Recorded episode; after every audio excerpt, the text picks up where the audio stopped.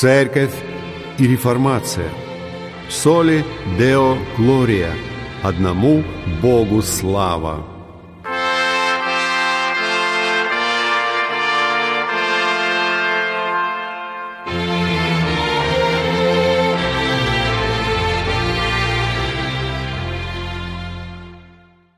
Здравствуйте, дорогие друзья! Вы слушаете передачу «Церковь и реформация» и с вами ее ведущий пастор Максим Фокин. Мы продолжаем исследовать 11 главу послания апостола Павла к римлянам, и мы вновь обращаемся к толкованию Джона Стота под названием «Будущее Израиля. Долгосрочный план Бога». Далее мы встречаемся с двумя небольшими метафорами, похожими на пословицы – одна из которых имеет отношение к обрядовой жизни Израиля, а вторая – к сельскохозяйственной. И та, и другая укрепляют, каждая по-своему. Уверенное пророчество апостола о великих грядущих благословениях. И подобно стиху 15, обе части стиха 16 также начинаются с условного союза «если». Если начаток теста свят, тогда и весь замес свят. Одно из предполагаемых толкований звучит так. Если часть чего-либо посвящается Богу, то и целое тоже принадлежит Ему. То есть, если первые, уверовавшие, обратились, то последует обращение и остальных. Далее, если корень свят, то и ветви, что может быть истолковано так, если израильские патриархи принадлежали Богу по завету, то и потомки их тоже входят в завет. Эти образы, корень и ветвы, детали аллегории оливкового дерева. Олива, как и виноградная лоза, всегда были признаны эмблемой Израиля. Этот иносказательный образ помогает правильно понять учение Павла об иудеях и язычниках. Выращенное оливковое дерево – это народ Бога, корни которого – патриархи, а ствол – символ времени, символ истекших с тех пор столетий. Некоторые из ветвей, отломившись, речь идет о неверующих иудеях, временно отброшенных. А ты, верующий язычник, дикая олива, привилась на место их среди ветвей израильского остатка и стала общником корня и сока оливы. Некоторые комментаторы, пытаясь анализировать эту аллегорию Павла, заходят слишком далеко. Согласно обычному процессу, рассуждают они, привои обязательно берутся от ветвей культивируемого оливкового дерева и прививаются к дикому стволу, Обратный же процесс не имеет смысла и не выполняется. Доктор Дот продвинулся еще дальше, дойдя до саркастической иронии в адрес Павла. Он говорит, Павлу была свойственна ограниченность городского жителя. Он даже не нашел в себе достаточно любопытства, чтобы поинтересоваться тем, что происходило в оливковых садах, повсюду встречающихся ему на пути. Бедный Павел. Да, он просто городской невежда. И вот некоторые исследователи начинают указывать на стих 24 как на противоречащий природе, хотя и предполагают, что Павел все-таки знал, о чем говорил, просто он решал теологические, а не садоводческие задачи. В 1905 году сэр Уильям Рамсей написал знаменательную статью, до сих пор цитируемую, в которой он покушался на древние и на современные авторитеты – Процесс, описанный Павлом, как говорит Рамсей, все еще применяется в Палестине, в исключительных обстоятельствах, потому что существует традиционный способ укрепления оливкового дерева, переставшего плодоносить, который заключается в том, что к нему прививается черенок от дикой оливы.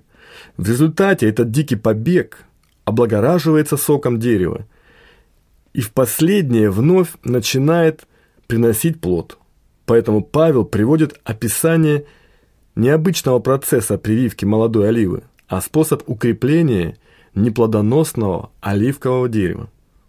В таком случае противоречие природе не в прививке, а в принадлежности, так как побег отсекается от дикого дерева, которому он, побег, естественным образом принадлежит, и прививается к садовой оливе, которой он таким же естественным образом не принадлежит. Павел строит свою аллегорию на двух понятиях – отломиться и привиться, желая преподать своим читателям два дополнительных урока. Первый адресован уверовавшим язычникам, которых он предостерегает от обольщения, а второй – иудеям, которым он обещает возрождение. Что касается верующих из язычников, то здесь все предельно ясно. Оливковое дерево подрезано и привито. Некоторые ветви отрезаны. Это аллегорическое изображение факта отвержения определенной части иудеев. На их место привит дикий побег, то есть определенная часть язычников уверовала и вошла в число тех, кто имеет завет с Богом. Не превозносись пред ветвями. Это предупреждение, которое Павел обосновывает рядом аргументов. Во-первых, напоминает он, ветви без корня не имеют в себе жизни. Вспомни, что не ты корень держишь, но корень держит тебя. Во-вторых, нужно осознавать, что ты держишься только своей верою. Вы можете воспротивиться, говоря, ветви отломились, чтобы мне привиться. Формально это так. Хорошо, они отломились неверием, а ты держись верою. Следовательно, твое положение довольно уязвимо. В-третьих, не гордись, но бойся, потому что нельзя забывать, что произошло с неверующим Израилем, по естеству своему принадлежащим оливковому дереву. Ибо если Бог не пощадил природных ветвей, то смотри, пощадит ли и тебя, не принадлежащего природно.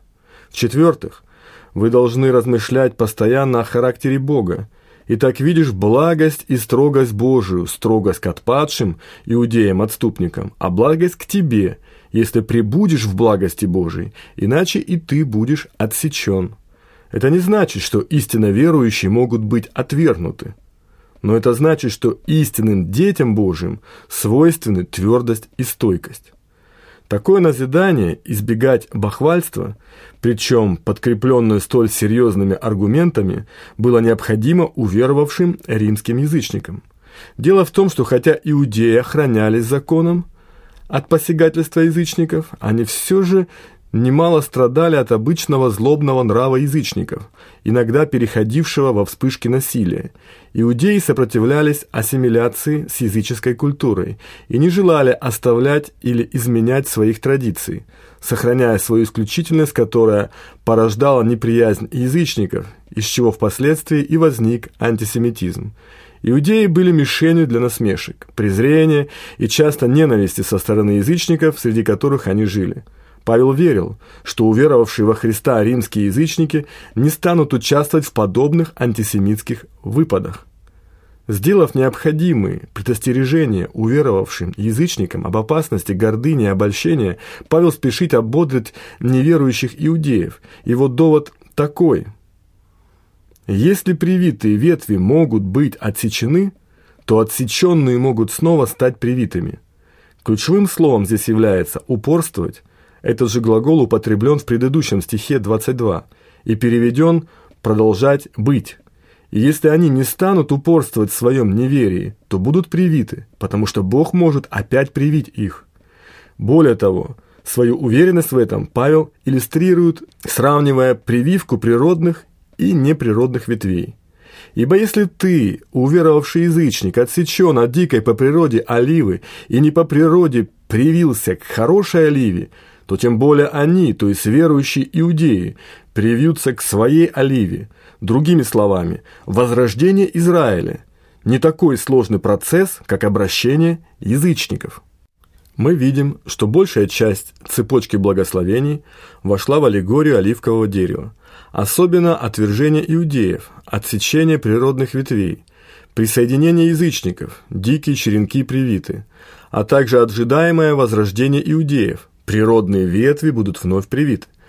Однако в ней не нашло отражения то, что через восстановление Израиля в вере благословения язычников умножатся. Главную роль в ней играет предостережение и обетование. В начале предостережение, ибо поскольку было возможно отсечение природных ветвей, привитые тоже могут быть отсечены. Язычники, как и иудеи, тоже могут быть отвергнуты. Здесь нет места самодовольству. Затем обетование, поскольку привиты дикие ветви, то есть природными может быть тоже. Иудеи, как и язычники, могут быть восстановлены. Следовательно, нет основания для отчаяния.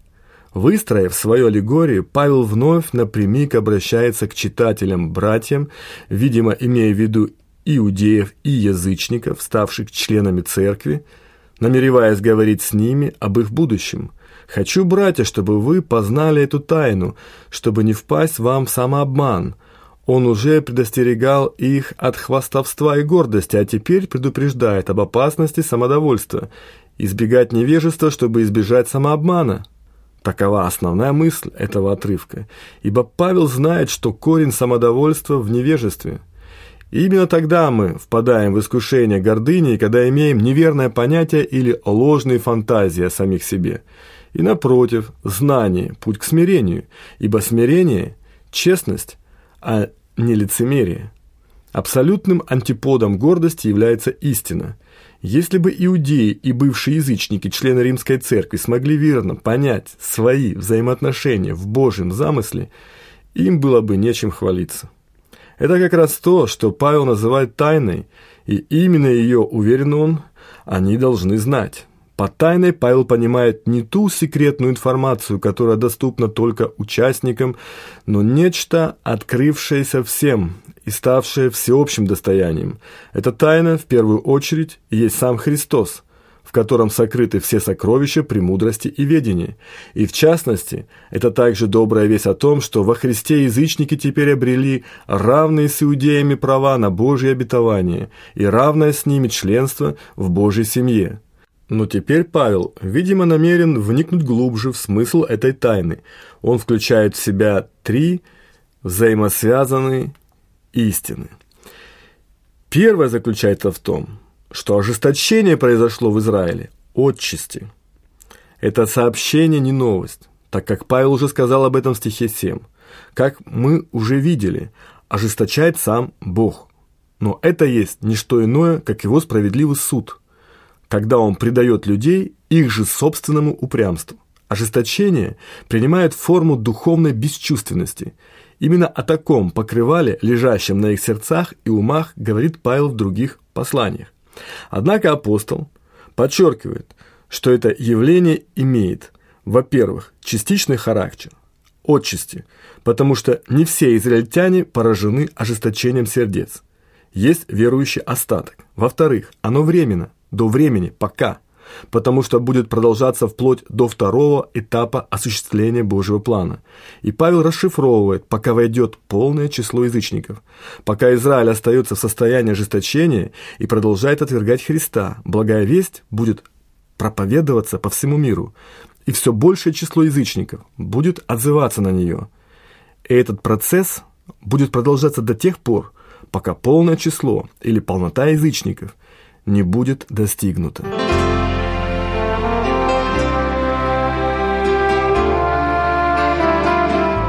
Вы слушали передачу «Церковь и реформация».